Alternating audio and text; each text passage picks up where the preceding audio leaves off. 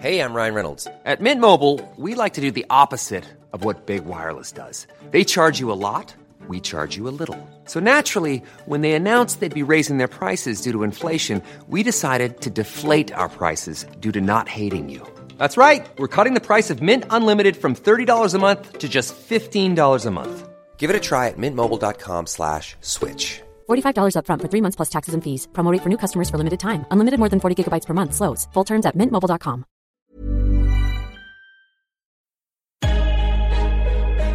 in defensively. And we get a stop going in the half. One, two, three. Attack, attack, attack.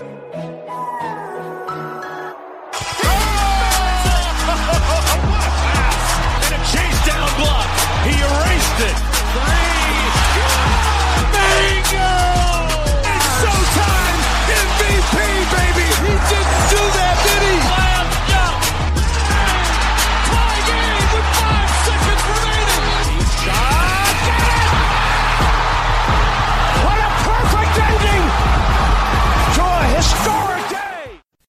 Salut à tous, bienvenue dans l'épisode numéro 76 du podcast Dunk Hebdo. Très heureux de vous retrouver, c'est le dernier épisode de nos previews, de nos trois épisodes de preview. Cet épisode se fera avec les deux derniers membres de la famille Dunk Hebdo pas encore intervenus. Tout d'abord, il y a l'habitué.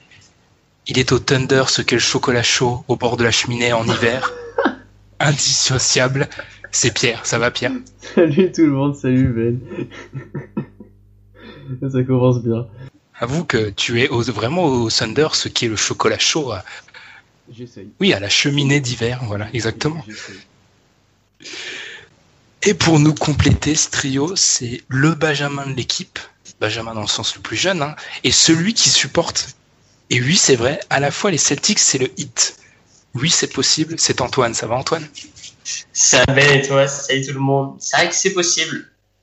Mais le, le hit, c'est vraiment l'équipe de cœur. euh, On hiérarchise, tu vois. Le hit d'abord quand même. Oh, On a quand même deux supporters du hit, du coup, moi, vu que quand on connaît mon amour pour cette franchise euh, dans, la- dans la Ton rédaction. amour pour pas être C'est Riley tout difficile, des court. fois, je vous le cache pas. Ton amour pour pas être Riley, c'est tout. Bon, après, d'un côté, j'ai un problème avec euh, à peu près toutes les franchises NBA hein, actuellement, sauf les, Hornets avec lesquels je suis lié avec mon, mon CDD de supporter. Autrement, j'ai un petit problème avec tout le monde. Et ben, nous trois, on va achever nos previews. hein. Vous, étiez, très nombreux à nous suivre. On vous remercie. Cette semaine, qu'est-ce qu'on a au programme? Kyrie peut-il se, se mêler à la course au MVP On va aussi parler un peu de D'Angelo Russell.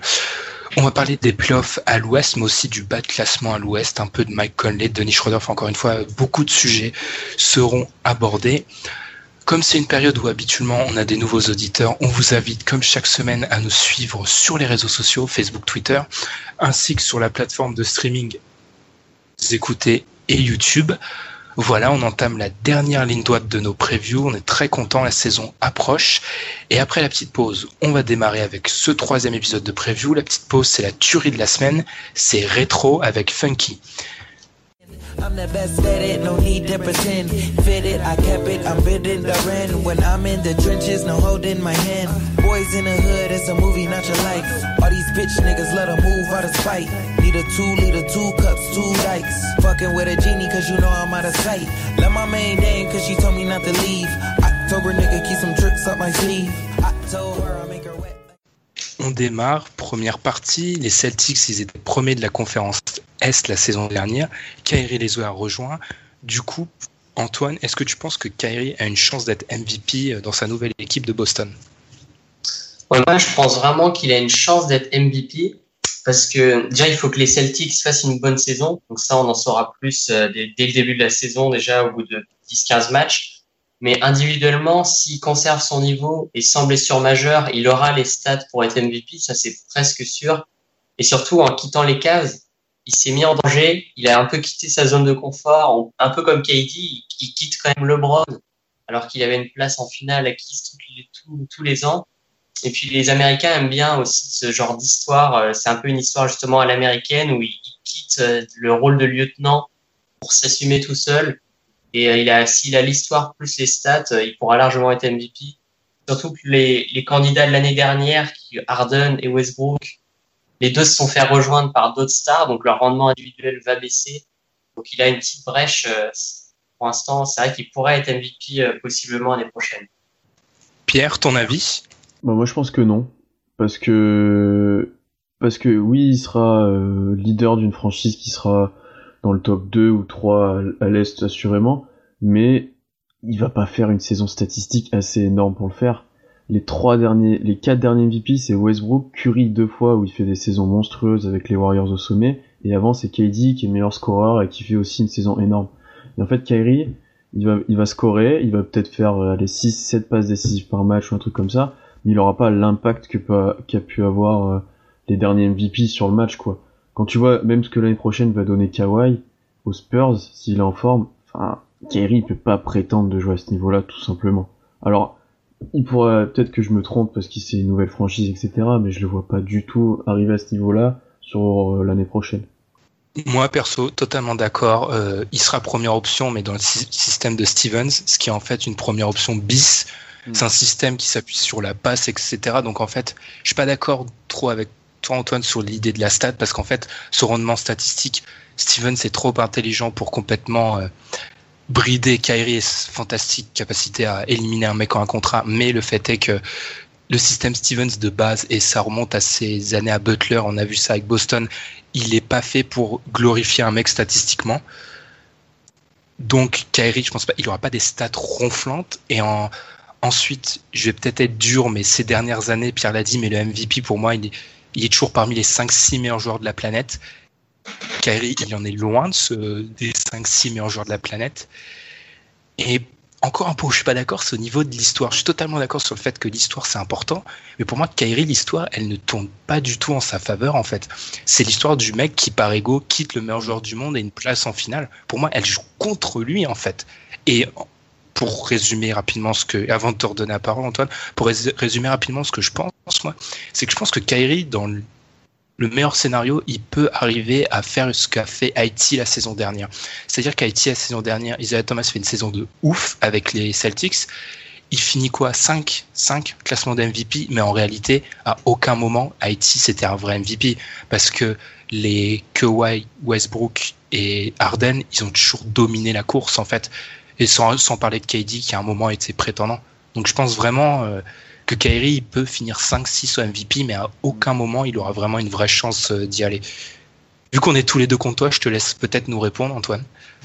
Ouais, bah déjà la question c'était est-ce qu'il a une chance d'être MVP Donc moi je pense qu'il a une chance, je dis pas qu'il sera MVP, parce que je vois bien plus par exemple Kawhi, mais aussi quand on parle des stats et tout, justement, si tu prends les derniers MVP, Westbrook il s'est fait rejoindre par, euh, par George et Melo, Harden s'est fait rejoindre par Chris Paul, Durant, il a rejoint les Warriors, donc ça, il est avec Curry qui a été aussi MVP euh, deux fois. Donc comme comme les stars se réunissent tous en ce moment, toutes plutôt, euh, leur stade baisse. Donc c'est là où Kyrie a peut-être une chance. Comme les stars, euh, comme les stars se réunissent individuellement, euh, elles faiblissent. Donc à part Kawhi qui bénéficie pas de ça parce qu'il sait pas faire joindre par par grand monde. Et LeBron. Kyrie c'est un peu le seul parce qu'il va jouer avec Orford et Ward qui croquent pas trop la balle. Donc lui, il va pouvoir faire monter dans, un peu son... Dans le système de Stevens Ouais, dans le système de Stevens, mais par rapport par exemple à Durant ou Curry, il pourra quand même faire ses stats, avoir des stats similaires. Donc je pense qu'il sera pas MVP, mais il sera dans, dans la discussion, je pense. T'as aussi, t'as, aussi LeBron, quoi, parce que le gars, il a quand même Haïti blessé jusqu'au All-Star Game ou voire plus, et le gars, il est un peu, peut-être un peu énervé, et je pense qu'il va faire une grosse saison, je pense Ben t'en avait parlé la dernière fois aussi, donc... Euh... Puis en plus, l'idée des stars qui se réunissent, pour moi, c'est c'est pas tellement. Enfin, j'ai du mal avec cet argument parce qu'en fait, la l'effet pervers des stars qui se réunissent, c'est l'affaiblissement de leur supporting cast, donc l'élévation de leurs stats en fait. Ils sont moins bien, ils sont, ils ont un meilleur entourage en termes de talent, de joueurs de grand talent, mais ils ont moins de profondeur, qui fait qu'en fait, l'influence sur leurs stats, elle est pas si grande que ça. Euh, Kevin Durant arrive à être MVP avec Russell Westbrook, hein, n'empêche. Si on regarde bien ça à, a posteriori. Euh, mais c'était Russell Westbrook avant sa saison. Et là, Durant, il quittait il tourne à 25-7-7 hein, quand même. Hein. C'est un mec qui tourne à 25-7-7. Hein. Ça change rien. Enfin, moi perso, je suis pas. Enfin, je, je sentais qu'il allait avoir euh, un point de débat sur Kyrie, mais moi, je pense que Westbrook d'avant, ouais, c'est un mec, il tourne à quoi? Je laisse Pierre sur ça, mais Westbrook, c'est 25-7-7, un truc comme ça. Pas, 7, il était pas à 7 rebonds, je pense, mais c'était, oui, 25-7 au moins. C'était comme Kyrie faisait à Cleveland, au moins. Large. Enfin voilà. Mais hein, n'hésitez pas à nous, nous, donner votre avis sur les réseaux sociaux parce que moi je pense qu'en fait, euh, je trouve que globalement les gens sous-estiment le, le système Stevens qui est connu pour ne pas sublimer un individu, mais pour sublimer l'équipe. Ce qui est d'ailleurs important, encore une fois, je pense, il va pas brider Kyrie, mais je trouve ça beaucoup plus contraignant d'être dans le système de Stevens si tu veux prétendre à MVP que d'être bien entouré. Ça, c'est vrai, mais quand tu regardes par exemple Thomas l'année dernière dans le système Stevens, il est troisième meilleur marqueur derrière euh, Westbrook et Harden, tu vois. Mais à aucun moment il est dans la course MVP. Il, il fait que ça en fait, il fait que scorer, c'est juste le score ultime du système et qui, vu le peu de talent offensif qu'il y avait à ses côtés par moment, il était obligé de faire ça. Mais l'année prochaine, c'est encore moins le cas aux Celtics, quoi. N'hésitez pas. Eh ben, on va, on a explosé le timing, donc on va, on va enchaîner, mais je suis surpris de voir ce que vont, euh, comment vont réagir les gens sur les réseaux sociaux. Ensuite, alors, petite question, toute simple. Pierre, qui sera rookie de l'année? Moi, je sens bien Ben Simmons. Pourquoi? Parce que je pense qu'il aura un gros temps de jeu et pas mal de responsabilités à Philadelphie. Et qu'à Philadelphie, il risque aussi d'avoir des blessures de joueurs importants type Embiid ou type Fultz. Si lui se blesse pas, en tout cas, il pourra, aura des responsabilités et parce que de l'avoir vu euh, un petit peu en pré-saison et d'avoir l'année dernière quand vous en parlez à la draft, ça a l'air d'être un très gros joueur quoi.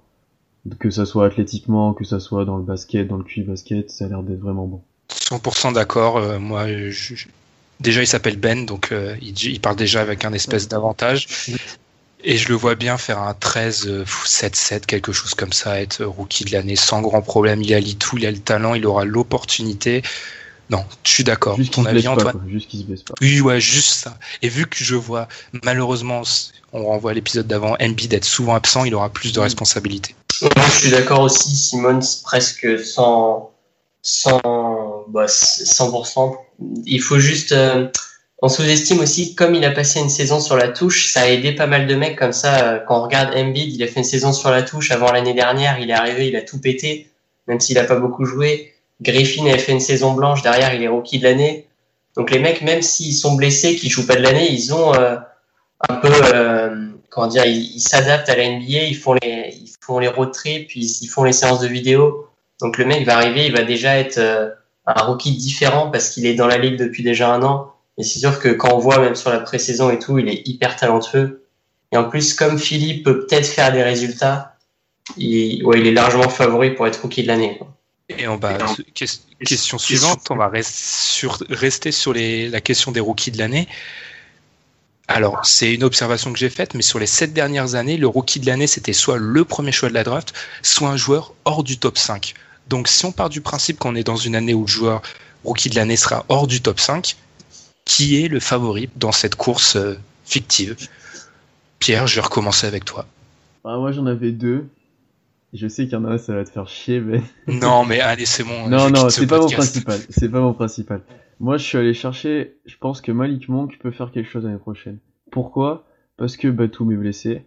Parce que c'est un joueur euh, vraiment talentueux offensivement qui peut en peu de temps prendre feu et donc tu vois qu'il peut faire des perfs qui vont marquer euh, dans dans un titre de, dans une euh, dans une saison de rookie si tu veux et il va avoir des responsabilités comme comme Batum est blessé donc ça peut être intéressant de le voir. Et mon note, c'était Dennis Smith, la hype, qui aura aussi beaucoup de responsabilités parce que cette Curry s'est blessé aussi. Et en fait, je connais pas assez le joueur pour savoir s'il a vraiment ce potentiel-là. Mais vu la hype qu'il y a autour, j'étais un peu obligé de le mettre. c'est terrible, c'est terrible. Non mais Antoine, vas-y, enchaîne. Maintenant, je, je suis immunisé. En secondaire, j'ai mis euh, Smith aussi, parce qu'il peut avoir un impact immédiat, il est athlétique et tout. Mais mon favori, entre guillemets, pour euh, hors du top 5, c'est Mark Cannon. Parce que il a bien été drafteur du top 5, du top 5 je crois. Ouais, ouais, ouais, ouais. Et il, a vraiment, j'ai regardé l'euro là, il a fait un super euro. Et puis dans les Bulls, il aura aucune pression de résultat. Il va jouer dans les très fonds de la conférence S, donc il peut avoir pas mal de temps de jeu. Et à l'Euro, on a pu voir qu'il était hyper talentueux, quoi. Alors qu'en plus, à l'Euro, euh, il jouait, il jouait déjà contre des adultes. Il vient de l'Europe. C'est pas comme les mecs qui sortent de NCAA où ils jouent entre gamins, même si c'est hyper dur aussi. Lui, il a déjà l'expérience euh, du monde adulte entre guillemets, et il est vraiment euh, soyeux, quoi. Moi, je pense qu'il peut vraiment être rookie de l'année s'il a les responsabilités qui vont avec. J'ai aussi le choix Markkanen pour pas les mêmes raisons en fait, mais j'ai le choix Markkanen globalement parce qu'en fait, euh, quand on a ces mecs surprises hors du top 5, c'est plus souvent une histoire de, de temps de jeu que Mm. CF euh, Malcolm Brogdon, qui, je le maintiens, n'est même pas un des 5 meilleurs joueurs de sa classe, mais qui est rookie de l'année en fait, tout bêtement. Et du coup, Markkanen aura un temps de jeu pas possible parce que Chicago, c'est un espèce de Mm, mm, désert mm. total. Ouais, Tout on- simplement. On en avait parlé de toute façon avec euh, la dernière fois sur Avec Pod- Etienne de ouais, WZF1. Voilà, c'est juste que Markkanen a sûrement le talent et c'est juste qu'on avait peur physiquement quoi. Parce que tu dis à l'Euro, il joue contre des adultes, mais bon, le premier match contre la France, c'est Borisio qui défend dessus quoi. Donc euh, et physiquement, la NBA c'est quand même largement au-dessus de l'Euro quoi, mais largement. Question suivante. Ah, encore une question moi. Décidément, les questions du début sont très intéressantes parce qu'elles viennent de moi. Euh, aussi surprenant que cela puisse paraître, statistiquement, je précise statistiquement, D'Angelo Russell est dans les mêmes eaux que Kyrie Irving, Damien Lillard ou Stephen Curry au même stade de sa carrière. Je précise, en gros, quand tu regardes points, passes décisives, pourcentage à trois points, c'est un- globalement, ils sont dans les mêmes eaux. Tradé dans une équipe où il pourra s'exprimer entièrement, peut-il s'affirmer comme un All-Star à l'Est? Antoine, je vais commencer avec toi. Ouais, je suis allé regarder du coup aussi les statistiques. Il il est un peu plus bas, c'est un peu dans les mêmes eaux, mais euh, il, par exemple, il met un peu moins de points, surtout parce qu'il a beaucoup moins de temps de jeu. Quoi. Lui, il tournait à quoi 28 minutes, euh, je crois, lors de sa saison rookie par là, alors que hum, Curry et, Curry et Irving étaient plutôt à 32-35. Mais ouais, je pense qu'il peut être All-Star. Alors, c'est pas du tout sûr, mais euh, si ça va dépendre un peu de la gestion du temps de jeu euh, qu'il va avoir avec Lynn. Et puis ça se voit depuis même qu'il est à LA, quoi. Il est pétri de talent. C'est juste que il, était dans une équipe où c'était pas terrible. Il a pas l'air d'avoir un, un comportement exemplaire. Donc ça, ça c'est des choses que nous on peut pas avoir en tant qu'observateur lointain. Mais euh, pour être All-Star, ce qui, ce qui compte, c'est la concurrence aussi. Et à l'Est, à part Irving ou Wall, il y a des bons meneurs, mais il peut largement faire son trou. C'est beaucoup plus facile qu'à l'Ouest, en tout cas. Donc, il peut être All-Star. Ça va, ça va vraiment dépendre de, de ses responsabilités, euh, des responsabilités que va lui donner Atkinson et de son niveau. Mais je pense que le niveau, il l'a. Donc, euh, c'est une possibilité de le voir à, à LA euh, en février. Je précise avant de te donner la parole, Pierre, c'est les stats, c'est peur euh, faire des six sur 36 minutes parce qu'en fait, comparer Mhm. des stats de rookie euh, brut, ça n'a pas d'intérêt parce qu'en fait, euh, D'Angelo jouait moins et en plus, D'Angelo était juste euh, à remettre en perspective de il Mhm. joue sa saison rookie dans la dernière de Kobe. Donc, euh, niveau euh, Ouais. Alors ça oui. entrée en NBA, on a connu mieux quand même. Non, euh, je suis content de cette question parce que D'Angelo, depuis un, depuis un petit moment, depuis la saison dernière, t'as l'impression que c'est- en fait c'est même plus un potentiel, que c'est rien en fait. Parce qu'il a une saison avec Kobe compliquée, parce que l'année dernière les Lakers c'était faible. Et ça reste quand même un très bon joueur quoi. Et à Brooklyn l'année prochaine, il peut vraiment faire des bonnes choses, mais moi je le vois pas All-Star encore. Dans 2-3 ans, oui, si rien ne bouge et si- s'il continue de progresser, s'il continue d'être aussi, aussi talentueux, tu vois. Il a une sorte de fluidité, moi, d'Angelo, ça me fait toujours... euh, Enfin, il est vraiment talentueux, quoi. Mais... Et la- smooth. Ouais, c'est exactement ça, quoi. Euh, contrairement, il est pas du tout le même style que les autres joueurs à qui tu compares, mais il est vraiment smooth, comme tu dis. Et non, ça va être trop juste l'année prochaine, quoi. Parce que c'est une nouvelle équipe, c'est nouveau rôle, c'est ouais, il y a quand même des joueurs en poste 1 et 2 à l'est. Tu vois, même même à Washington, tu vois, t'as Bradley Bill, t'as Wall, Irving, enfin, t'as quand même des joueurs qui vont prendre sa place, donc je le vois pas All-Star. Ouais, on en, on en parlera dans une question euh, prochaine euh, en fin d'émission sur Schroeder, mais enfin ça Mm. rejoint un peu Mm, ça mm, et mm, mm. Ouais, moi je vois plus Schroeder, mais- je vois beaucoup plus Schroeder par exemple l'année prochaine. Tu vois, et je le vois un poil trop limite encore moi pour donner mon avis en quelques mots. Je pense qu'il est, c'est un candidat au MIP, mais je le vois un peu trop limite. Alors, qui sera le premier coach viré? Je vais me permettre de prendre la parole. Je vais vous épargner le classique Gentry qui est dans les rumeurs depuis un an. Moi, je vais parler de Hornacek qui a trop de hype pour moi. Enfin, je comprends toujours pas ça et ça fait depuis plus de deux ans que je le, je crie haut et fort. Il a fait une bonne première saison avec les Suns. Je lui enlève pas ça. 48 victoires, 34 défaites sa première saison. C'est cool. C'était vraiment, il a su retirer le maximum de cet effectif, mais depuis, et c'est ce que je lui reproche, il le fait plus en fait. Depuis euh, cette bonne saison, cette première bonne saison, il a 84 victoires, 129 défaites. Je trouve qu'il n'arrive pas à sublimer ses joueurs parce qu'il est peut-être dans des situations difficiles, mais il sublime pas. Porzi a pas pris le l'envol qu'on lui qu'on lui espérait. Euh, ça a été le cas d'autres joueurs aux Suns. Je veux dire, en check, il sublime pas. Et pour moi, c'est un énorme problème avec un coach quand, quand le coach est coltiné avec des équipes de bas classement. Et mon long shot, parce que je suis j'ai peur que ça soit un petit peu la catastrophe chez eux, c'est Doc Rivers chez les hmm. Clippers. On a les mêmes J'ai exactement ah bah. les mêmes que toi. Bah, j'avais Gentry en 1, j'avais Gentry en 1, mais c'est vrai que Doc Rivers, quand j'y pense, je sais pas s'il sera viré, mais suffit que ça se passe mal et ça va partir en sucette, quoi, c'est sûr. Je pense qu'il va partir avant de se faire virer. Oui, oui, c'est pour ça que je dis qu'il sera peut-être pas viré, mais euh... ouais, il y a quand même une bonne, bonne chance que ça parte mal, quoi. Et Antoine, du coup, pour toi, qui sera le premier coach viré? Ah, c'est la même. Moi, je, bon, je sais pas dans quel ordre ça va être, mais c'est vrai que bon, Gentry, c'est évident. Hein. Déjà, c'est un, scandale presque qu'il soit encore aux manettes aujourd'hui. C'est vraiment incroyable. Mais ça va jouer entre lui, Ornacek et, et Rivers. Une petite pièce sur Rivers quand même, parce que tu. Ouais, ou les Knicks, mais euh, Los Angeles, New York, les gens sont pas mal impatients. Donc ça peut forcer la direction à accélérer les choses un peu. Le seul, le seul souci que je vois à Hornacek et Rivers, c'est que les deux, euh, c'est des, enfin, les Clippers ont retiré du pouvoir à Doc Rivers, donc j'ai peur qu'il euh, il soit pas viré, mais comme on l'a dit, qu'il parte. Et Hornacek, en fait, il n'y a pas trop de, il a pas trop d'attente autour des Knicks, donc je sais pas si à part s'il y a une catastrophe internationale, je sais pas s'ils vont vraiment le virer.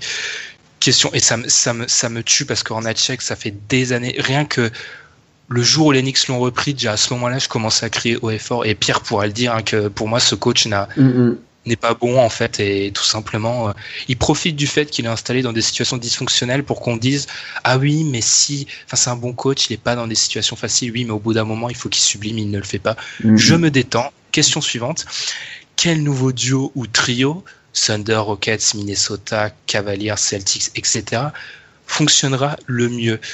Antoine, bah, je vais te donner la parole en premier. Moi, je pense que Paul, le duo Paul Harden Rockets va, particulièrement bien marcher.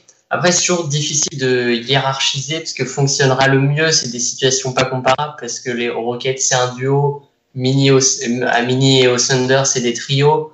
Donc après, hiérarchiser, c'est un peu dur, mais euh, Paul Harden, je pense que ça a bien marché parce que c'est deux, deux gars vachement intelligents qui c'est des super manières de ballon. Et puis comme euh, l'a déjà annoncé, ils vont jouer un peu. Euh, ils arrivent à jouer ensemble. On l'a bien vu en pré-saison. Les deux, dès qu'ils gagnent un duel, la, passe parfaite. Et je pense qu'ils peuvent vraiment bien bien s'entendre dans le jeu.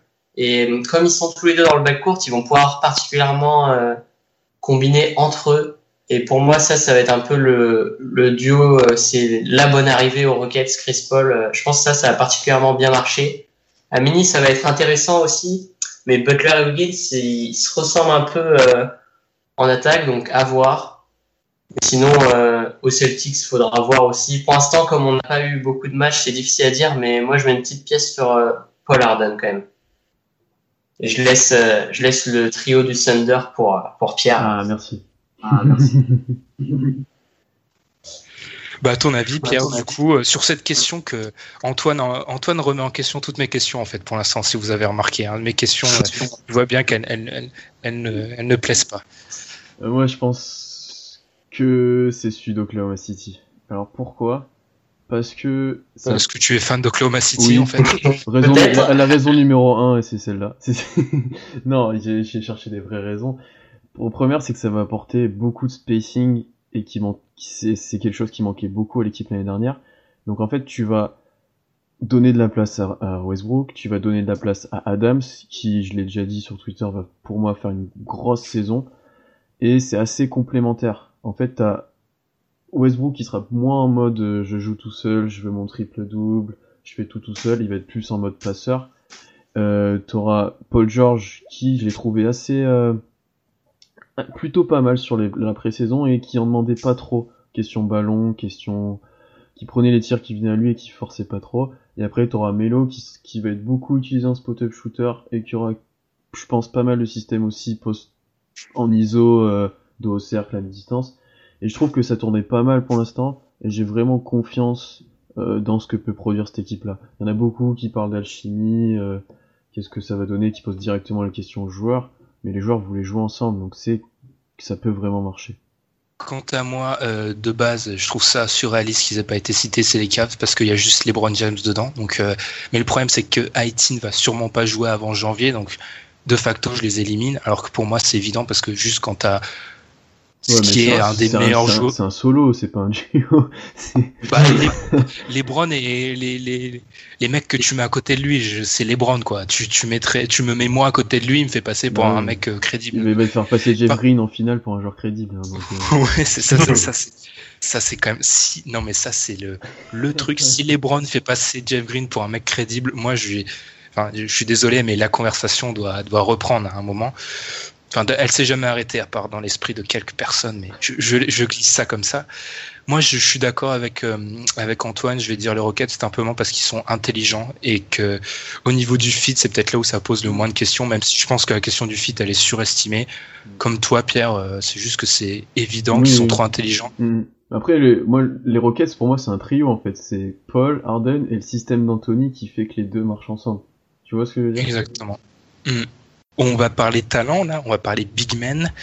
Demarcus Cousins, qui forme un duo d'ailleurs avec euh, Anthony Davis, sera-t-il transféré en cours d'année? Euh, Qui veut la parole? Allez Pierre, je vais te laisser commencer. Moi, je pense pas.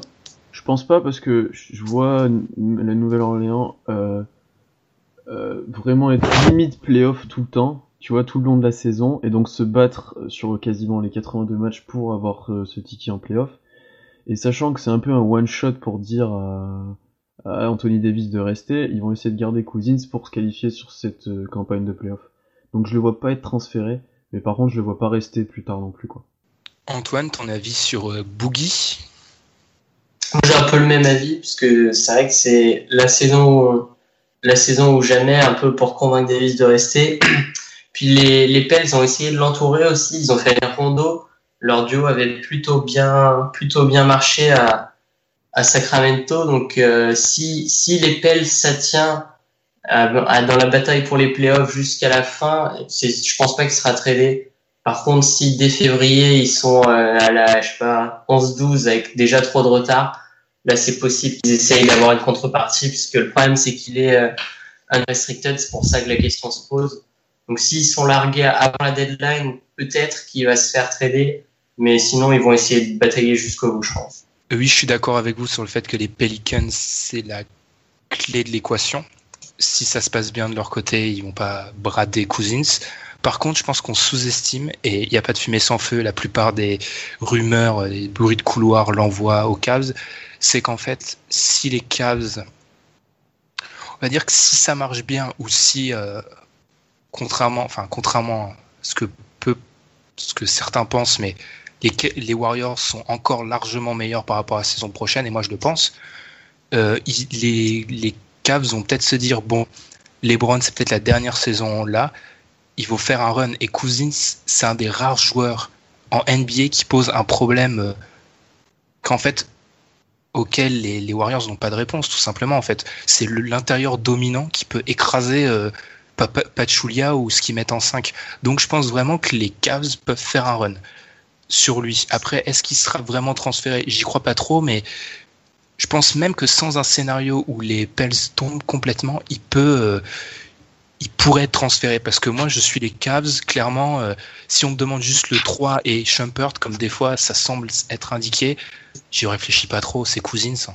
Ensuite, question suivante, on reste sur les intérieurs. Combien d'intérieurs sont à plus de 20 points et 10 rebonds cette saison? Antoine, je vais te laisser commencer. Bah, J'ai regardé du coup euh, en préparant combien l'avait fait euh, l'année dernière. L'année dernière, il y en a eu quatre. Il y avait Davis, Cousins, Carl Towns et Westbrook. Du coup, Westbrook, c'est quand même peu probable, euh, je pense, qu'il refasse plus de 10 rebonds, parce que les 20 points, normalement, il les aura. Carl Towns, c'est possible, mais Cousins et Davis, euh, j'ai regardé, et ils l'ont fait plusieurs fois euh, sur les 3-4 dernières années. Ils ont dû le faire deux ou trois fois chacun. Et euh, comme les deux sont côte à côte dans la raquette, maintenant, c'est possible qu'aucun des deux ne le fasse, pour des questions plutôt de rebond de points. Donc c'est possible que cette année, il y ait personne qui le fasse. Après, en prétendant, il y a Carl Towns qui peut largement le faire. Embiid, mais ça va dépendre aussi de, de, son nombre de matchs et de si Simmons prend l'air bon. Et euh, vraiment dans un scénario improbable, mais euh, Griffin ou Love peut-être. Love, Love j'y crois pas du tout. Griffin, comme il va être un peu, euh, mais après il y a Dédé à côté, donc ça va être compliqué. Donc je pense qu'il y aura sans doute personne qui va faire plus de 20 et 10.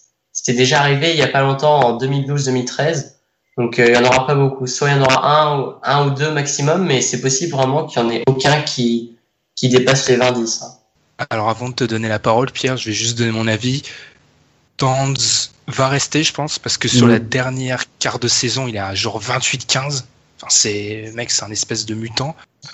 Love, j'y ai pensé. Moi, je pense que Love peut le faire parce que vu qu'il va être 5 maintenant, Il va il automatiquement prendre plus de rebonds et les Cavs, ça reste toujours un Sans- top 5 attaque NBA. Et sans Haïti, euh, il aura plus de responsabilités. Il va. je Exactement. je suis d'accord avec David, ses cousins, ils vont peut-être s'annuler. Mais vu que Gentry a déjà un peu montré ça, mais il va peut-être les faire jouer en alternance. Un d'eux pourra peut-être le faire, je sais pas lequel. Et, alors encore une fois, après ce que j'ai dit la semaine dernière, on va me prendre pour un schizophrène, mais Jokic, Jokic, il est à 17-9 l'année dernière. Les, les, au niveau des rebonds, ça va passer. Je pense que Milsa prend pas mal de rebonds, mais ils ont perdu. Enfin, c'est une, tellement une grosse attaque qui génère logiquement. Oui, génère, oui, oui c'est c'est le bon mot. Logiquement des rebonds, et Jokic, c'est un attaquant exceptionnel. Pierre, votre avis? Non, moi, Cousins Davis, j'y crois. Mais je me dis, parce qu'il y a vraiment personne à côté, donc ils vont être les seuls à, à- à faire des stats, donc je me dis que c'est vraiment possible. Après Tons, j'en suis certain. Love aussi. Griffin aussi, je pense que quand s'il revient à peu près correctement de sa blessure, il sera à 20-10. Et j'avais en très très hot takes, j'avais Miles Turner, parce qu'il est quand même à 17, 17, quasiment 17, allez, 16-9 l'année dernière. Et là, il y a personne à l'intérieur, il va avoir plus de ballons, donc je me dis qu'il peut les approcher. J'y ai pensé, je me suis dit, les 20, c'est les 20 qui m'ont bloqué. Je pense les 20, ouais, mais après, il y a plus Paul George, offensivement, je sais pas, je sais pas. Je t'avoue que, Je vois, ouais. Je vois. pas. Ok. Du coup, tu penses vraiment, Antoine, que personne va craquer 20-10 fou. parce que dans une fou, NBA où les, attaques dominent, où du coup, vu que les attaques dominent, il y a plus de rebonds, plus de points, c'est intéressant de penser euh, que personne va taper 20-10. Bah ouais, moi je pense que c'est possible. C'est pas forcément ce qui va arriver, mais tu vois, 2012-2013, c'est pas hyper loin et personne l'avait fait. Et quand tu regardes sur les quatre de l'année dernière, il y en a trois qui potentiellement vont pas le refaire. Si on prend en compte que Cousins et Davis s'annulent et que Westbrook sera pas au-dessus des 10, il y a ouais euh, Anthony Towns qui, qui reste un candidat sérieux, mais euh, mais ouais, moi je pense que c'est vraiment possible qu'il y en ait aucun. D'accord. Et par contre, euh, juste pour euh, finir, moi je suis Griffin, vous l'avez cité, moi j'y crois plus trop. Et non, ce n'est pas juste euh, la réaction euh, à la déception qui m'a qui a, qui m'a provoqué la saison dernière. c'est qu'il- Il est arrivé au moment où je vais faire semblant de pas avoir entendu. Il est arrivé au moment de sa carrière où il, il a trop de déficit Ouais. athlétique et il prend Ouais, plus de rebonds ouais, par match. En fait. Ouais, il a le profil pour le faire, mais ça commence à être compliqué niveau blessure, quoi. Et il y a Dédé à côté aussi qui mange pas mal de rebonds. Exactement. Il a même potentiellement même le meilleur rebondeur NBA à côté de lui, donc euh, c'est assez difficile. Et enfin, euh, question, comme à chaque fois, j'aurais réussi à finir la première partie avec une question euh, cocorico française. Antoine, je vais commencer par toi. Geoffrey Lauvergne, Geoffrey Lauvergne, je vais peut-être y arriver, entrera-t-il dans la rotation des Spurs cette saison? Je pense ouais, va, je pense qu'il va rentrer dans, dans la rotation des Spurs parce qu'il peut, il peut bien fit, je pense, dans leur équipe, dans le sens où euh, il, il peut correspondre, il peut correspondre au style de jeu des Spurs. Il est grand, il a un shoot correct, il a, il a lâché un super match de pré-saison, même si on sait que ça veut pas dire grand-chose. Et Pop est vachement fort pour inclure, euh, inclure des joueurs comme ça qui se cherchent un peu dans la NBA, qui sont baladés entre plusieurs équipes. Et moi, je pense qu'il peut bien dépanner dans la rotation et s'intégrer pleinement. Surtout que hum, il y a pas le secteur intérieur des Spurs est assez âgé, donc euh, il suffit qu'il y ait des petits bobos pour qu'il ait sa chance. Et s'il réussit à la prendre, euh, moi je pense que Pop peut vraiment l'inclure euh, dans la rotation à part entière. Ton avis, Pierre? Non, je suis assez d'accord parce que je... l'Auvergne c'est un peu l'archétype du de l'intérieur que les Spurs aiment, qui a quand même des mains plutôt correctes, qui est assez mobile, qui tu vois que ça reste un, un Européen donc niveau de lecture, niveau voilà, c'est c'est tout Spurs quoi. Mais et d'après les premières réactions de pop ou autres, ils s'en sont très contents. Et puis niveau concurrence, il y a pas grand chose devant lui quoi. Enfin il y a ça va être quoi? Ça va être Gasol et Aldridge. Gasol il va pas faire soit 82 matchs, Aldridge non plus je pense pas. Et ils vont pas jouer non plus très 35 minutes les deux quoi. Donc il va vraiment rentrer dans la rotation. Pour conclure, oui, je suis d'accord avec vous. Il va rentrer dans la rotation. Euh, moi, j'ai plus marqué qu'il le rentrait par défaut. C'est justement, on en reviendra en seconde partie, une des choses qui m'inquiète avec les Spurs parce que tout le, avec tout le respect que j'ai pour Geoffrey Lauvergne, quand une équipe top 5 NBA l'inclut comme une pièce potentiellement importante de sa rotation, c'est qu'il y a des grosses limites niveau profondeur. C'est même plutôt inquiétant. Sur ce, on en a fini pour notre première partie. La dernière ligne droite, la deuxième partie, c'est après la pause. Put some dope in the cup, go and order the truck, cause the is coming. On my on.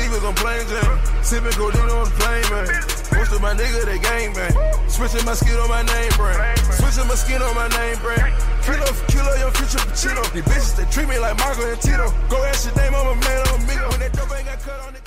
Dernière partie, la dernière de nos six parties, c'était, vous avez écouté Future avec, oh quel accent, c'était magnifique. Diamonds from Africa. Alors je sais pas qui a posé la question qui arrive là. Je sais pas qui, à qui donner la parole en premier, j'avoue. Est-ce que Russell Westbrook sera encore en triple double de moyenne? Je sais pas. Allez, Pierre, je vais te la donner. Ah, ça, fait longtemps que j'avais pas parlé de Westbrook.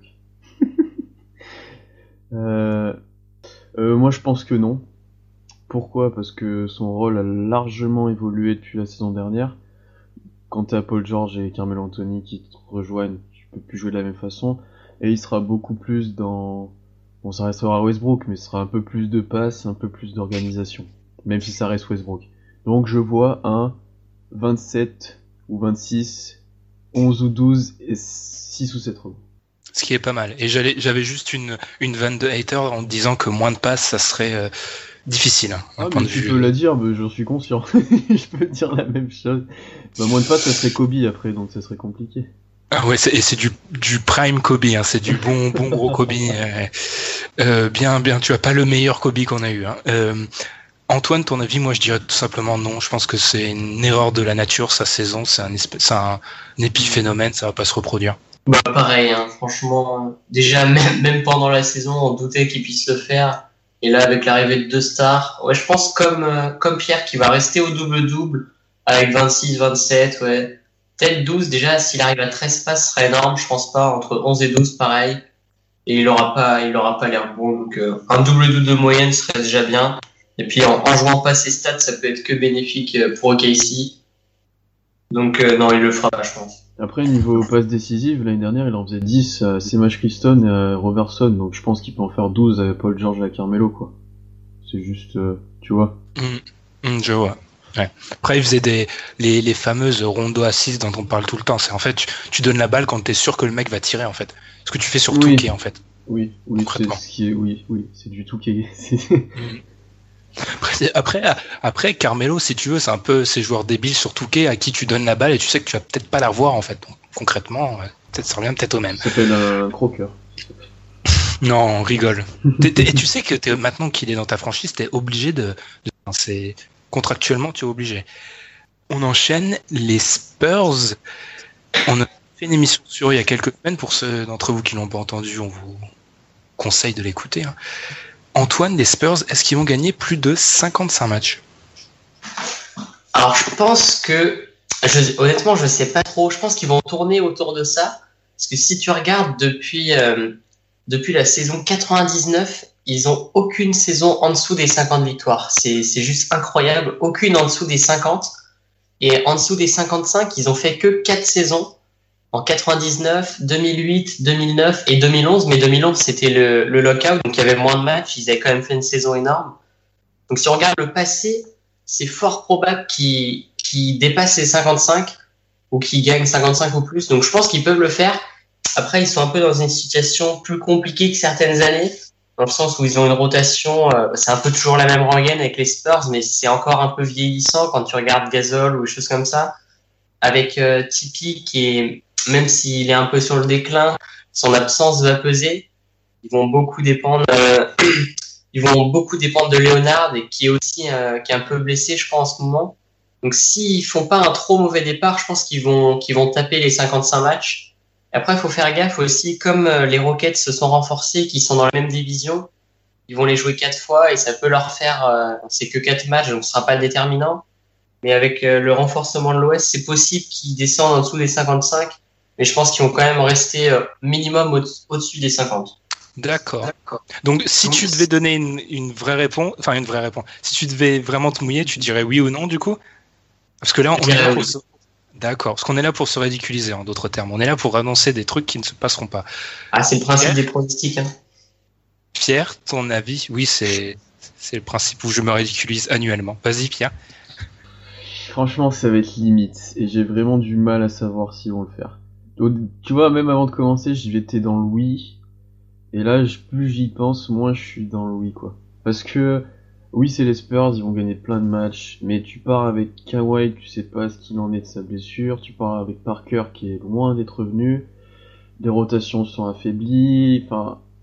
Ah, c'est juste le système pop et les Spurs qui te font dire qu'ils vont faire 55, quoi. Sinon, l'équipe, je suis pas sûr qu'elle va être 55 victoires, quoi. Je suis d'accord. Je suis d'accord, et moi je dirais... Oula, ça c'est le truc que je vais regretter dans quelques mois, et moi je dirais non. Parce que Kawhi joue pas la pré-saison, hein. l'intégralité de la pré-saison. Euh, inquiétant. Hein. Il n'y a pas assez de. je sais que c'est notamment Tom qui porte ça. Il y a pas assez de de presse là-dessus. On n'en parle pas assez de Kawhi qui joue pas un match de pré-saison. Enfin, c'est difficile déjà que euh, tout le monde. Euh, on, on l'avait déjà expliqué plus d'une fois. Kawhi c'est sans doute la star la moins bien, la superstar la moins bien entourée. Il a le système pop, certes, mais en termes de coéquipier élite, il n'y a pas grand-chose. Et là, sans lui ou avec un Kawhi diminué, 55 c'est quand même énorme. Hein. Ils le font depuis. Mais moi, j'aurais tendance à dire qu'ils vont pas le faire. Aussi, l'argument de la division, je suis totalement d'accord. Euh, leur division, n'est pas facile à jouer parce que plus que des équipes de haut niveau, il y a aussi des équipes qui leur posent des problèmes au niveau match-up. Je pense aux Pelicans qui vont leur poser d'énormes problèmes. Donc moi, je dirais non. Il y a beaucoup d'équipes qui vont leur poser des problèmes parce que ça reste une équipe qui a peu de flexibilité niveau rotation, niveau ce que tu peux proposer. Je pense que tu es d'accord avec moi là-dessus. Ouais, en fait, on l'a dit, ouais, ils, battent euh, de Spurs, ouais, ils battent de la façon des Spurs, sauf que quand tu, comptes, tu tombes compte des équipes que tu ne peux pas battre de cette façon, t'es bloqué en fait. C'est un peu contresens aussi du reste de la ligue au niveau athlétique. Eux, ils misent plutôt un peu euh, caricatural forcément, mais sur des papilles. Et même, ils avaient Simmons qui, qui était un joueur correct et qui apportait justement euh, ses, ses, qualités athlétiques qui est parti. Donc quand ils vont jouer euh, justement les Pels dans leur division avec Cousins et Davis dans la raquette, si c'est Gasol, Aldridge ou, ou Lauvergne dedans, c'est sûr que ça risque de faire mal. Mm. mais de toute façon, quand tu lis des previews et que tu vois Brandon Paul qui va jouer, qui va avoir des minutes, a des responsabilités, ça te fait un peu peur. Hein. Et qui a de la hype, Brandon Paul a de la hype. Je préfère quand même, je, dis surtout ça, c'est surtout ça. Enfin, juste qu'on parle de Brandon Paul, c'est exceptionnel. Enfin bref, passons parce que là on a atteint le point Brandon Paul, c'est qu'il faut changer. Toronto, du coup, on passe de l'ouest à l'est. Toronto gagnera-t-il plus de matchs que l'année dernière? Je vais me permettre de commencer, je dirais oui. Alors, ils n'ont pas besoin de réglage. Je vais défendre un peu mon oui quand même. Ils n'auront pas besoin de réglage, euh, contrairement aux Cavs et aux Celtics qui ont des gros réglages à faire. Euh, bizarrement, après des recherches, alors ça contredit ce qu'on a toujours dit sur eux, mais ils sont pas si dominants de ça contre les petites équipes mais le fait est que les petites équipes entre guillemets de l'est ont jamais été aussi petites, elles ont jamais été aussi faibles. Donc je pense que ça n'a pas leur posé vraiment de problème et leur division est abordable, mm-hmm. vraiment abordable. Donc vu que on oublie constamment ça, j'aime le rappeler, Toronto était en passe d'être premier l'année dernière avant que les blessures s'accumulent. Je pense que Toronto peut gagner plus de matchs que la saison dernière. Moi, je suis d'accord avec toi parce que l'effectif a gardé son noyau, que les joueurs principaux sont encore là, que tu vas commencer. Euh... Ibaka avait pas commencé la saison dernière, je me trompe pas. il a été non, non, il arrive. c'est bien ce que je pensais. Donc tu commences avec Ibaka. t'as CJ Miles que j'ai le recrutement de CJ Miles, même si ça reste anecdotique, c'est c'est un truc, c'est une pièce que j'aime bien là-bas. Je, je pense qu'ils vont gagner pas mal de matchs cette année. Ouais, moi je pense pareil. L'année dernière, ils avaient fait 51-31. Donc c'est quand même pas mal. On parle d'une saison à plus de 50 victoires. Alors qu'ils fassent attention à leur rotation meneur du coup, parce que Joseph, euh, Joseph est parti à Indiana. Donc il va falloir que Dylan Wright il, s'affirme vraiment comme euh, un vrai meneur. Sinon, Laurie il pourra pas jouer, il pourra pas jouer 48 minutes. Mais ouais, je pense qu'ils vont. euh, moi, je pense pas qu'ils vont énormément progresser, mais je pense qu'ils vont retourner à à peu près 50 victoires, pareil. Quand tu regardes la, la rotation, quand même, c'est pas. C'est pas une rotation oufissime. hein. Il y, a, il y a pas mal de jeunes qui ont pas encore prouvé grand chose. Mais euh, ouais, je pense une saison dans les mêmes eaux, euh, sauf blessure évidemment de Laurie ou de Rosen, qui serait vraiment dramatique pour eux. Moi, je pense juste que, en- encore une fois, euh, ça revient sur la même idée, mais je fais trop confiance dans cette capa- la capacité de cette équipe à être euh, un rouleau compresseur en saison régulière. En fait, c'est que autant je m'amuse et mon côté hater et troll à les casser sur euh, les, la- les playoffs, mais le fait est que c'est sur les quatre dernières années, c'est potentiellement l'équipe la plus constante sur la saison régulière à l'est. Enfin, tu mets juste les Cavs au même niveau, c'est une constance pas possible. Donc pour moi, ils, y- seront. Enfin, 51, ils vont faire mieux. Et là, maintenant, on va s'attaquer à une vraie question. Quelle équipe C'est un peu, on a fait l'équivalent euh, la semaine dernière sur l'Ouest. Quelles équipes étaient en playoff l'année dernière à l'Ouest et n'y seront pas cette année Et qui va les remplacer? Antoine, je vais te laisser commencer. Alors moi, je vois, je vois deux équipes quitter le, le top 8, les Grizzlies. Ça, je pense que ça paraît, euh, ça paraît totalement logique. Et les Clippers. Pour moi, les Clippers seront pas en playoff cette année. Et ça laisse entrer dans, dans le top 8 les Wolves, avec leur super recrutement, euh, leur recrutement intéressant, Butler, Crawford, Gibson. Je pense qu'ils vont aller largement en playoff. Et je vois aussi les Nuggets. Donc euh, Grizzlies et Clippers out pour euh, laisser passer Wolves et Nuggets pour moi. J'ai la même chose, sauf que j'enlève aussi Utah, qui vois, qui qui est- c'est plus la même équipe que l'année dernière, et je rajoute les Pélicans en 8 à Rick-Rack, et je pense qu'ils vont prendre Utah, ils vont passer au-dessus de Utah ce. Ce que j'ai dit à, à Pierre avant qu'on enregistre, ou je sais plus, je te l'ai dit quand, c'est qu'en fait j'ai l'impression qu'on s'influence beaucoup trop actuellement. C'est que quand je regarde, et encore une fois, je vous rappelle que nos previews seront sur le site dans quelques jours avant ou après la saison. En fait, on est, nos classements se ressemblent étrangement. Donc, c'est, j'ai essayé d'un peu de me sortir de ce que, quand on parle basket souvent, j'essaie de me dire bon, évitez d'être trop influencé, tu vois. Par exemple par la hype mini donc je suis un petit peu le créateur entre enfin pas le créateur mais entre nous je suis sans doute celui qui les hype le plus. Tom qui aime bien les Pelicans enfin on s'influence beaucoup. Moi je vais dire euh, Denver Minnesota je suis d'accord ils rentrent. Denver était à deux pas Minnesota rentre. Memphis sort. Non Utah sort et Memphis sort mais j'avoue ce que je veux surtout expliquer par là, c'est que les Clippers, j'y crois pas. Je pense qu'ils sont surévalués par euh, la plupart des gens, mais ils vont profiter d'une chose toute bête, c'est que dans leur division, ils ont les Suns, les Kings et les Lakers. Donc ça fait une dizaine de victoires qu'ils vont empocher facilement, alors que euh, à contrario, quand tu joues dans la Northwest, euh, chaque match c'est des tranchées. Donc ils vont rester, mais je suis pas du tout eux. Aucune réaction sur les Clippers Non. qui restent en playoff. Non, moi, c'est, je les ai vraiment 8, enfin, ça va être avec pour moi Utah, Utah, New Orleans et les Clippers, ça va être très serré, et ça va être la lutte toute l'année. Là, j'y crois pas du tout, par contre. De quoi? Utah, je, je n'y crois Ah absolument oui, pas. non, Utah, j'y crois moins non plus, mais euh, les Clippers, il y a trop d'interrogations, trop de nouveaux joueurs, et Blake Griffin, tu sais pas quel niveau il va avoir, c'est, c'est compliqué, quoi. Un Utah, tableau. je l'ai mis en 8 perso, mais c'est vrai que ça va être dur. hein. Parce que je vois les Blazers aussi euh, rester en playoff et monter en, en place avec Nurkic qui, qui avait fait un super fit en fin de saison. Donc ça va, ouais, ça va batailler. Moi, par contre, je vois pas trop les, les Pels en, en playoff. hein. Contrairement à vous, je pense qu'ils vont être dans la bataille, mais, mais c'est compliqué. Et d'ailleurs, merci de me le dire, mais Portland, pour moi, c'est un candidat à la chute. Parce que Portland, euh, il y a un énorme problème de profondeur, en fait, qui est sous-estimé, mais ils ont un paquet de gars solides, c'est bien, mais euh, il arrive le moindre pépin, CJ ou Damien Lillard, et là, c'est, difficile. Donc moi j'ai un peu de mal. Après j'avoue les Clippers c'est un tableau de Picasso pour moi et j'ai un peu de mal à déterminer si je l'aime bien ou pas.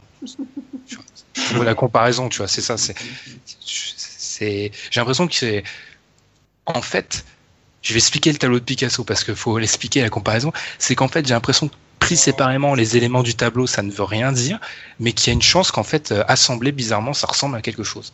Oh bah oui, c'est le principe, non? J'y connais rien, mais c'est...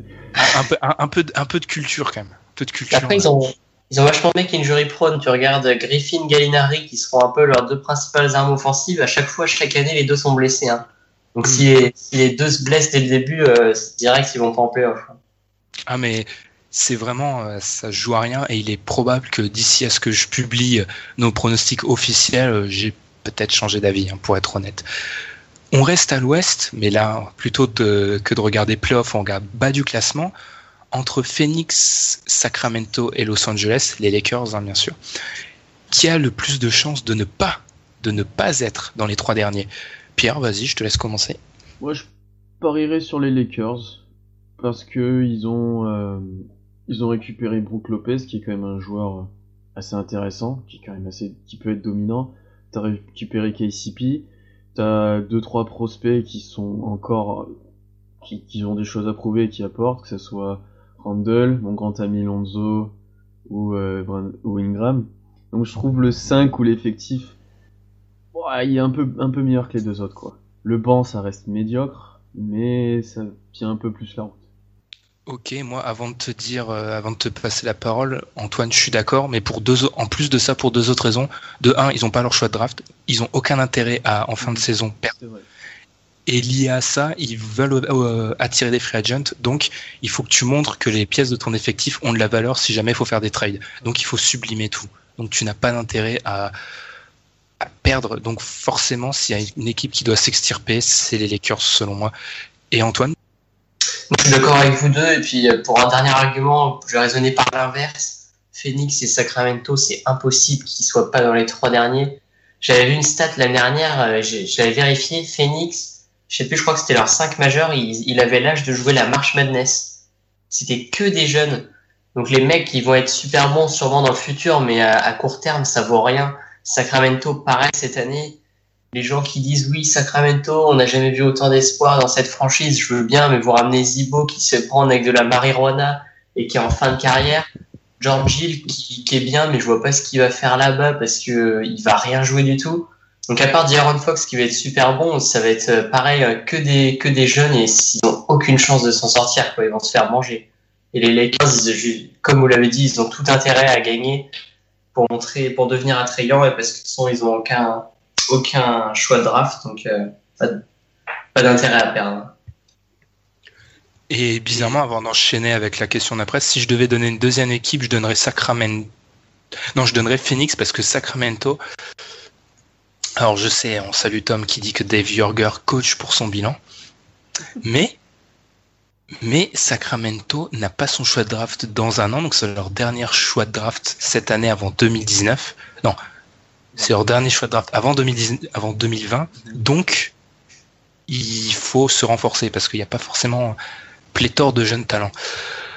On revient sur le Star Game dont on a pas mal parlé à travers ces questions. On voit mon influence qu'est-ce qui serait le plus surprenant? Dennis Schroeder au All-Star Game ou Mike Conley?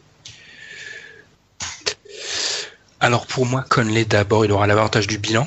C'est important parce que les Hawks n'ont rien joué. Ensuite, euh, j'ai fait un exercice très simple, c'est que j'ai listé pour moi les joueurs qui sont meilleurs que Conley et meilleurs que Schroeder dans leurs conférences respectives. Alors pour moi, des meilleurs que Conley, sans aucun doute, il y a Curry, Paul, Harden, Westbrook, Lillard, et je mets Clé parce que Clé aura le bilan pour lui en fait, ce qui fait six joueurs qui pour moi sont sur au-dessus de Conley, sans débat possible. Je vite les cas qui sont un peu ricrac. Et côté Schroeder, j'ai Wall, Laurie, DeRozan, Irving, Bill, Walker, Bradley, Dragic. Ça fait 8 déjà. Si tu rajoutes le fait qu'il n'aura pas le bilan, pour moi, le plus surprenant, ce sera forcément Denis Schroeder, qui n'aura ni le bilan et qui a beaucoup plus de joueurs de talent devant lui. Est-ce que vous êtes d'accord? Bah moi tu vois j'avais plus mis euh, ça me surprendrait plus que Conley soit parce que enfin à, l'ouest ça va être un bordel pour le All-Star Game mais monstrueux quoi. Et je le vois mal trouver sa place dans cet effectif-là. Et s'il y a un joueur Memphis, je vois plus Marc Gasol qui sera là en grand. Et niveau Schroeder, je me dis que c'est le seul joueur, c'est le meilleur joueur de son équipe, qui est d'assez loin, qui va être tout seul, donc qui va se tâter, qui va, tu vois, donc potentiellement il va avoir des stats de All-Star, enfin, donc je le vois peut-être accrocher une place, même si ça va être compliqué. C'est sûr que quand tu fais la liste, ça reste compliqué. Et j'ai oublié Haïti en plus. Je suis en train de me gérer lu ma liste, j'ai oublié Haïti, fait s'il 9. s'il joue, Haïti, pas, est- s'il joue pas de match avant, il y sera pas. Et sur le vote, sur le, sur s'il revient plus tôt, genre fin décembre, c'est tellement, euh, c'est tellement, il y a tellement personne que on sait jamais sur un coup de. Mais j'avoue que c'est compliqué. Mais après, moi, je le vois pas passer Schroeder. Je sais pas ton, ton avis, Antoine, mais moi, je le vois pas passer devant Wall, Laurie, DeRozan, Irving, Bill Walker, Bradley, Dragic. Et encore, il y a même un groupe de joueurs après ça où ça devient hyper euh, compliqué de dire s'ils sont vraiment moins bons que Schroeder. Euh, moi, je trouverais quand même plus surprenant que, que Conley soit All-Star, parce que l'Est, euh, comme l'a dit Pierre, c'est vraiment incroyable le nombre de talents. Déjà, on est d'accord Conley est bien meilleur que Schroeder, mais Schroeder, quand tu regardes ceux qui sont devant, tu les as cités, ils sont tous bons, mais Dragic, il sort de son euro, il est fatigué, peut-être qu'il va se blesser. Bill, il peut se blesser aussi. Et Schroeder, comme l'a dit Pierre aussi, il va se tâter parce qu'il va être tout seul. Même si euh, c'est vrai que le bilan va être lourd à porter pour Schroeder. S'il vient au All-Star Game, je peux dire qu'il ira la tête basse parce que les Hawks l'année prochaine, ça va faire peur. Mais je serais plus surpris de voir Conley au All-Star que Denis. Même si Vous je êtes- préférerais largement que Conley soit. Vous êtes, wow, j'y crois pas. C'est sérieux parce que euh, Schroeder, il sera quoi? Il sera entre 13 et 15. Il faut qu'il fasse une saison incroyable d'un point de vue. Mais tu vois, tu vois vraiment Conley au All-Star Game? Non, c'est juste que si on me dit, moi, je prends, pour une fois, je me tiens à la question plus surprenant. Conley, Conley, Memphis peut être entre, à Memphis, tu prends une grosse fourchette, ils peuvent être entre 6 et 10. Si Conley, il fait une grosse saison et que t'as des blessures à droite à gauche, que Paul et Harden a, bien sûr, là, bien sûr, quand on parle de ces deux joueurs-là, euh, je connais, on est dans la fiction, mais si Paul et Harden, ça va difficilement, que t'as une ou deux blessures à côté, ça va vite. Schroeder, il doit passer 10 mecs qui auront les 10 des bilans meilleurs que lui. Et pour moi, Schroeder, c'est surtout qu'en plus Schroeder, euh, encore, euh, je parle, je vais me limiter au terrain parce qu'en plus, il a pas forcément le hors terrain pour lui en ce moment. C'est vrai, ça c'est vrai.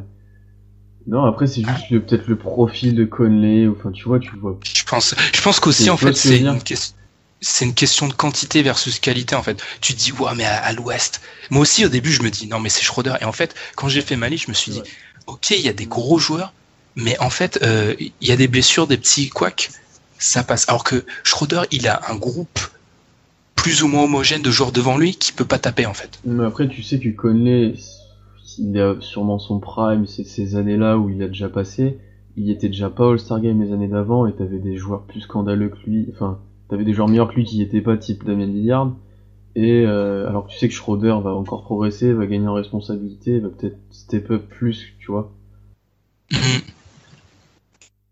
Et même si c'est réduit, il peut peut-être nous faire une patchoulade il y a deux ans. hein. Le vote des fans, c'était plus que 50%, mais s'il state que toute l'Allemagne, et je crois que c'est Gabon, sont à sa deuxième origine, vote pour lui, euh, on peut le retrouver au 5 majeur. hein. Ah non, ouais. Ah non mais je, non, je- ah, je ah là je suis pas je veux les avis des gens parce que moi je me dis que Conley à chaque fois enfin à chaque fois on a dit il est snobé parce que on rappelle que ça serait la question c'est qu'est-ce qui serait le plus surprenant bien sûr. Conley à chaque fois euh, tout le monde le mettait dans la liste des mecs qui sont passés un petit peu à côté et tout. Là Schroeder qui je le rappelle est principalement un meneur pick and roll ce qui fait que la conséquence première c'est que s'il a personne à qui passer la balle il peut se sublime pas. J'ai un peu de mal. Mais on va passer à la question suivante. hein. Avant, avant dernière question, qui sera le meilleur marqueur Ah non, avant dernière question d'ailleurs, qui sera le meilleur marqueur français l'année prochaine? Pierre, qui était, qui tenait feu euh, la rubrique sur les Français sur le site. Ouais, bah moi sans hésiter, j'ai mis Evan Fournier parce qu'il va avoir autant de responsabilités que l'année dernière dans cette, dans cette équipe-là. Que l'année dernière c'était déjà lui, que euh, ça reste un scoreur pur quoi. Fournier, on l'a encore vu, que ce soit à l'Euro, que ça- quand tu le vois jouer, tu vois que c'est vraiment un scoreur et que euh, Batum aurait pu peut-être prétendre, mais il est blessé, pas de Parker, Gobert ça va être un peu juste, donc vraiment Fournier quoi. Fournier l'année dernière 17 points par match. Est-ce que tu le vois meilleur marqueur français? Est-ce que tu vois Fournier rester euh, le meilleur marqueur français, Antoine? Ouais, moi je pense comme, euh, comme Pierre qui va rester le meilleur marqueur. Peut-être qu'il va monter ses stats aussi. Je sais pas s'il va rester au-dessus des 17 ou qu'il va passer les 20. C'est possible à voir. Mais comme son principal concurrent, entre guillemets, c'était Batum et que Batum est out euh, pour plusieurs mois. euh, Après, comme c'est des questions de moyenne, Batum pourrait plus scorer, mais quand tu reviens de blessure, surtout quand ça touche euh, les bras par là, c'est pas top pour le shoot, donc ça risque d'être compliqué. Donc ouais, Fournier sera, je pense, meilleur marqueur. Le Gobert, il est encore trop, trop juste en attaque. Et sinon, il n'y a pas énormément de concurrence euh, en termes de scoring pour les Français. Donc, euh, il aura, il aura la palme d'or pour les, le meilleur marqueur français. Je suis d'accord. Gobert va se rapprocher. Je pense que Gobert va se rapprocher vraiment, peut-être plus que vous. Et j'ai du coup une question subsidiaire. Est-ce que Nilikina peut déjà être top 3 Non. Parce que le, le, troisième, le troisième, c'est qui concrètement? Doit C'était Tipeee, le troisième comptes dernière, il était à 10 Batum, points. Parker. Euh, Ah, je sais pas. Fournier, Gobert, Batum, Parker. Ça dépend comment tu comptes Batum et Parker sur la blessure. Ça sera devant. Euh... Ça sera devant et après.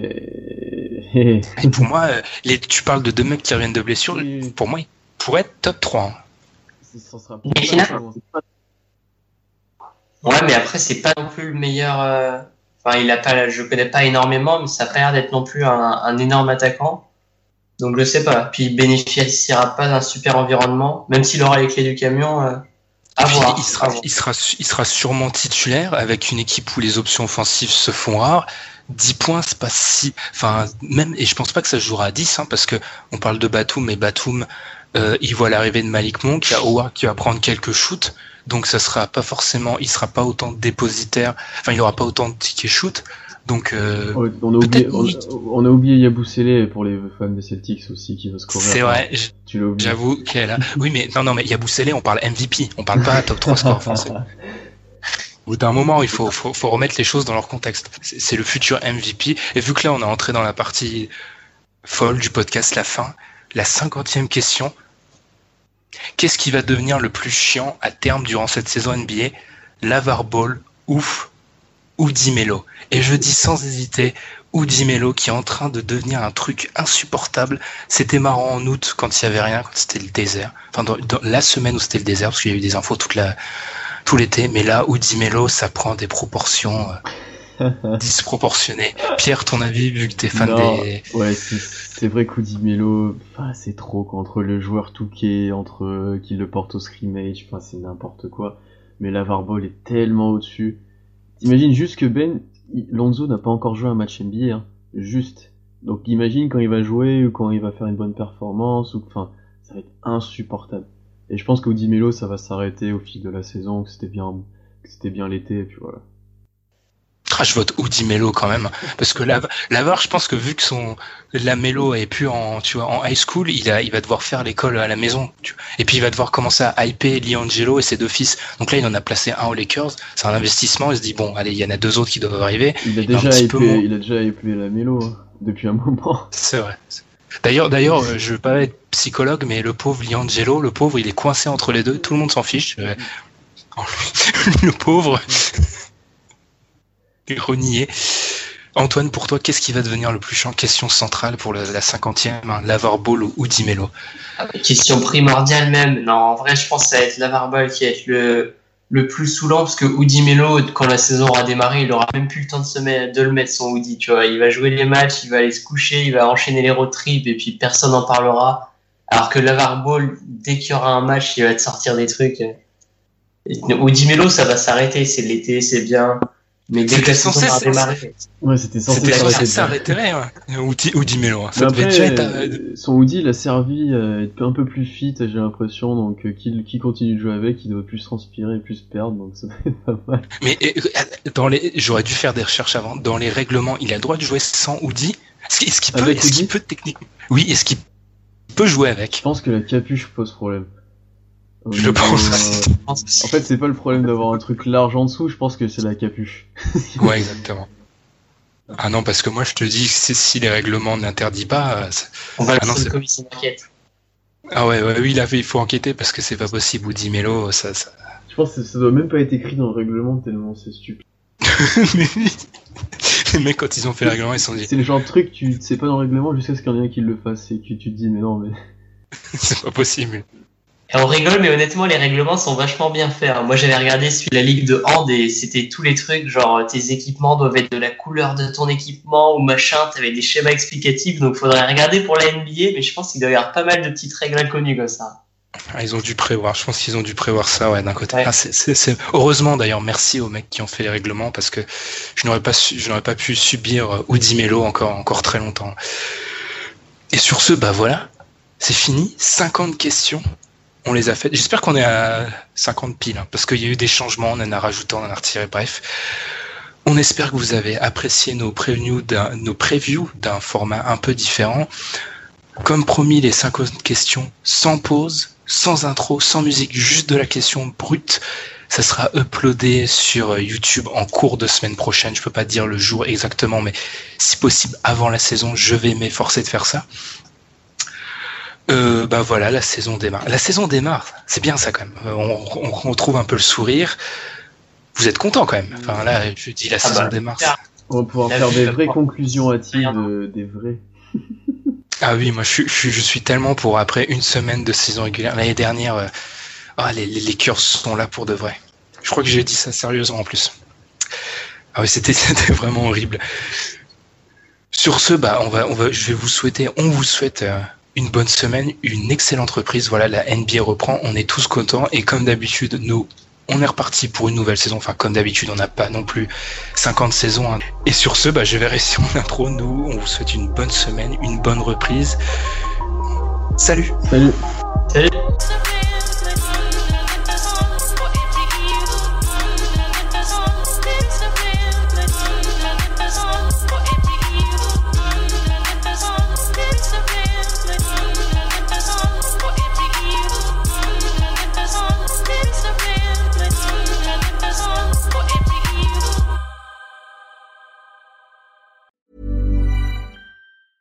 Planning for your next trip? Elevate your travel style with Quince. Quince has all the jet setting essentials you'll want for your next getaway, like European linen, premium luggage options, buttery soft Italian leather bags, and so much more. And is all priced at 50 to 80% less than similar brands. Plus, Quince only works with factories that use safe and ethical manufacturing practices. Pack your bags with high-quality essentials you'll be wearing for vacations to come with Quince. Go to quince.com slash pack for free shipping and 365-day returns.